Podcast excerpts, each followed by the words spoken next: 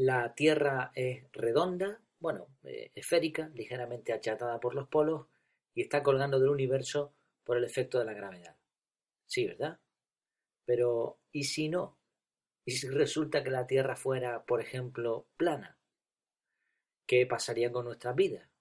Pero sobre todo, ¿qué tiene que ver esto con la efectividad? Vamos a verlo, pero antes de nada, bienvenida, bienvenido a Efectividad. Aquí hablamos de ser efectivos al máximo, pero sin olvidarnos de las cosas importantes de la vida.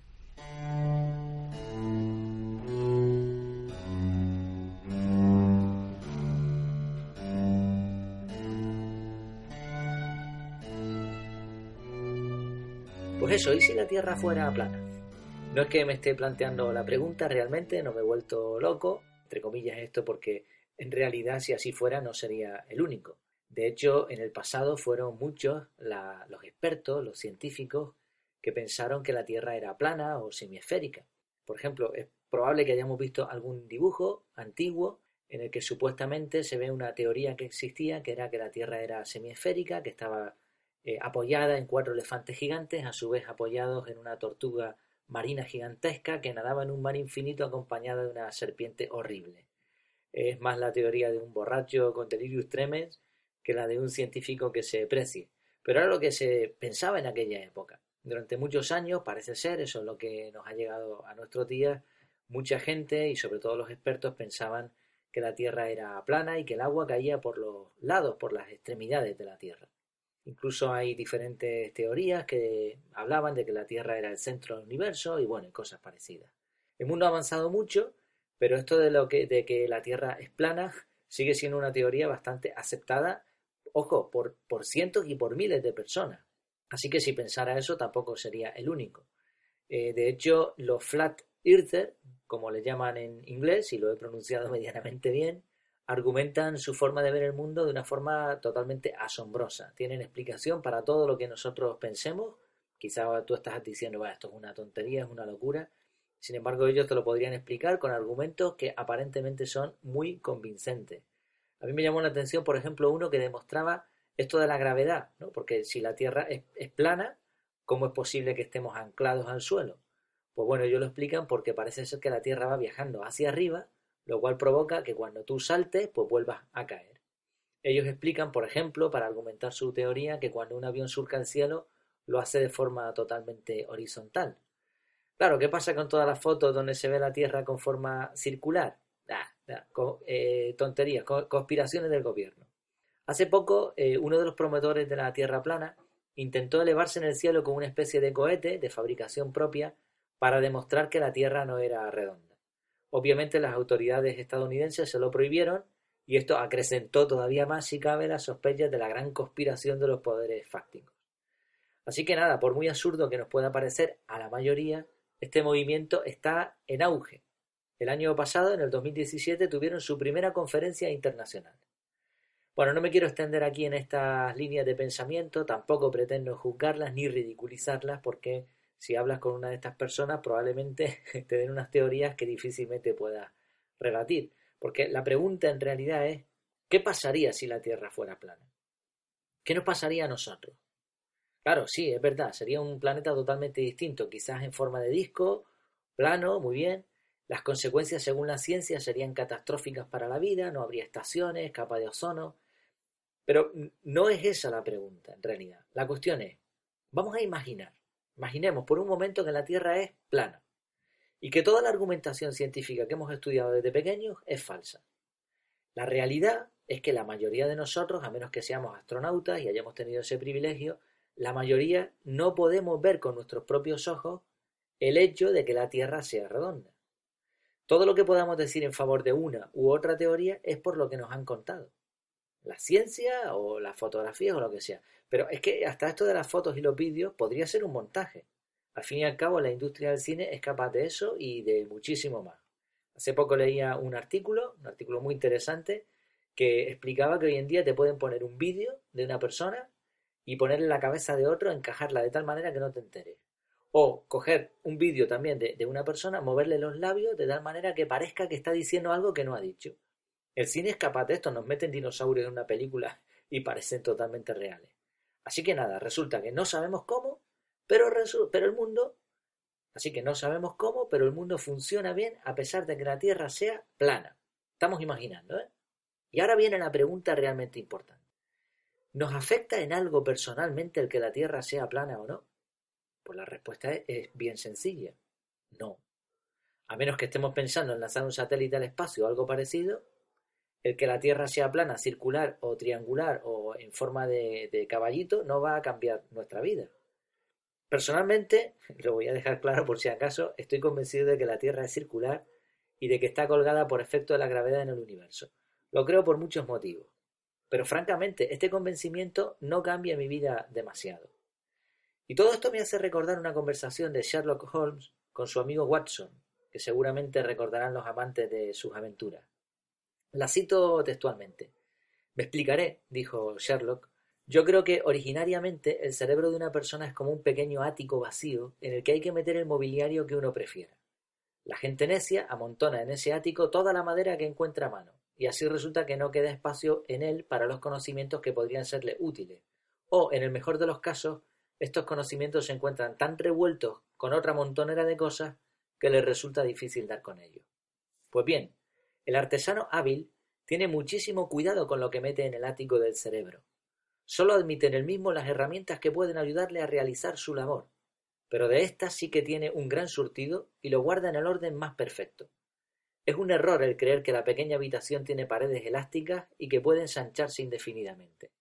Créame, le decía a Watson, llega un momento en que cada conocimiento nuevo que se agrega supone el olvido de algo que ya se conocía. Por consiguiente, es de la mayor importancia no dejar que los datos inútiles desplacen a los útiles. Pero, ¿y lo del sistema solar? dijo Watson con acento de protesta. ¿Y qué diablos supone para mí? interrumpió Sherlock. Me asegura usted que giramos alrededor del Sol. Aunque girásemos alrededor de la Luna, ello no supondría para mí o para mi labor la más insignificante diferencia. Y aquí termina la cita. Y esta es la cuestión. Bueno, es muy graciosa, ¿no? La, forma de pensar de Sherlock más parecía un robot que un humano, pero lo cierto es que muchos experimentos, muchos expertos en la materia del olvido, del recuerdo, de la mente, llegan a una conclusión muy parecida. Pero bueno, sin llegar a extremos, da igual. La cuestión es, planteate un par de preguntas.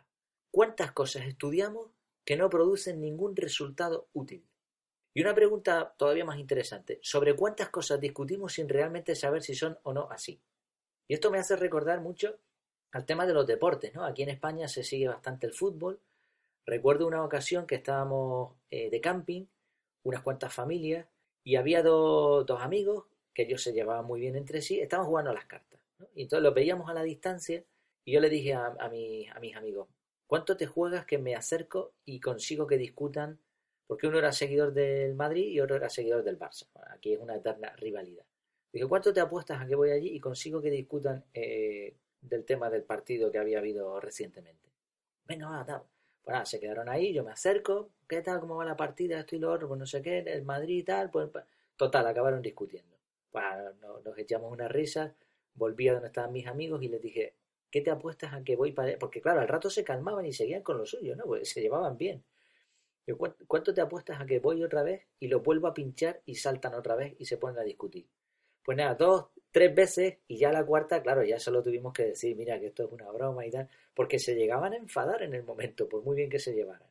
Y hay, aquí en España es muy común, hay, hay diferentes tertulias por la noche, eh, sobre todo en radio, en televisión, después de un partido, que hablan acerca de que esto fue penalti, de que esto no, de que Bueno, es un ejemplo, ¿eh? Yo antes era muy seguidor de, de los diferentes deportes y respeto a aquel que que le guste, bueno, pues como le gusta ahora otra cosa, pues ya está, para gustos hay colores.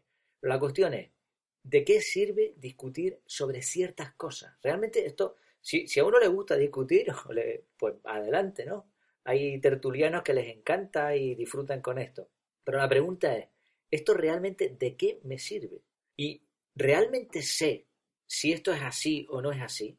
¿Se puede responder esta pregunta? Porque es que a veces ni siquiera se puede responder, ¿no? Por ejemplo, en el fútbol, en el mismo ejemplo, un penalti. Es aleatorio muchas veces, o sea, no, tiene una, jugada, es muy difícil saber a veces si ha sido penalti o no. Depende de la interpretación que le dé el árbitro. Entonces, ¿tú puedes estar en, la posesión de la verdad en ese momento? pues a lo mejor ni siquiera puedes saber si eso es de una manera o de otra. Ya no nos podemos fiar ni de las noticias que ponen en, en ningún sitio. Y luego la otra pregunta, ¿cuántos conocimientos tenemos almacenados en nuestro disco duro, por decirlo así, nuestra capacidad, nuestra mente, que están ahí ocupando espacio innecesariamente? Y si resulta que tú tienes una capacidad físicamente limitada en la que solo puedes meter una cantidad de datos, como si fuera un disco duro de verdad, ¿meterías todo ahí sin pensarlo? Claro que no.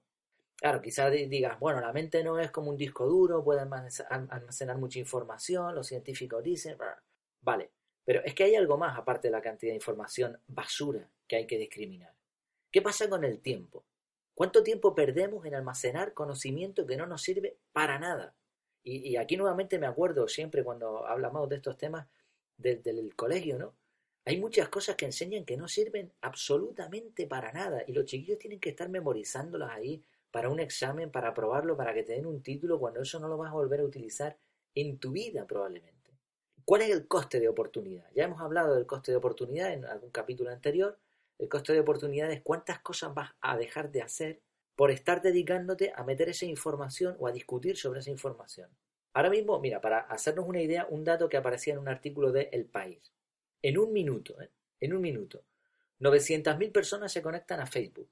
3,5 millones de usuarios realizan búsquedas en Google, se envían 452.000 tweets, se suben 46.200 fotos a Instagram, se visualizan 70.017 horas de contenido en Netflix, se crean 1,8 millones de snaps, 15.000 GIFs por Messenger. En LinkedIn, 120 perfiles profesionales son generados en un minuto. En Spotify se reproducen 40.000 horas de audio. 156 millones de correos se envían. 990.000 swipes son vistazos de perfiles en Tinder. Se registran 342.000 aplicaciones descargadas y en YouTube se reproducen 4,1 millones de horas de vídeo. Entonces, esto es el exceso de información en el que vivimos. Si tú no seleccionas, pues tienes un problema porque vas a tener contenido ahí para rato. ¿Y cuánto de ese contenido es realmente necesario? Llega un momento en la vida en que tenemos que empezar a valorar lo que tenemos y aferrarnos a lo que da sentido a la vida las demás cosas suelen ser una pérdida de tiempo y solo consigue que no disfrutemos de lo que realmente merece la pena. Este es el motivo por el que personalmente he dejado de ver deportes, ¿no? aunque en la medida que puedo los practico. Pero añadiría sobre todo una cosa importante para los que somos padres.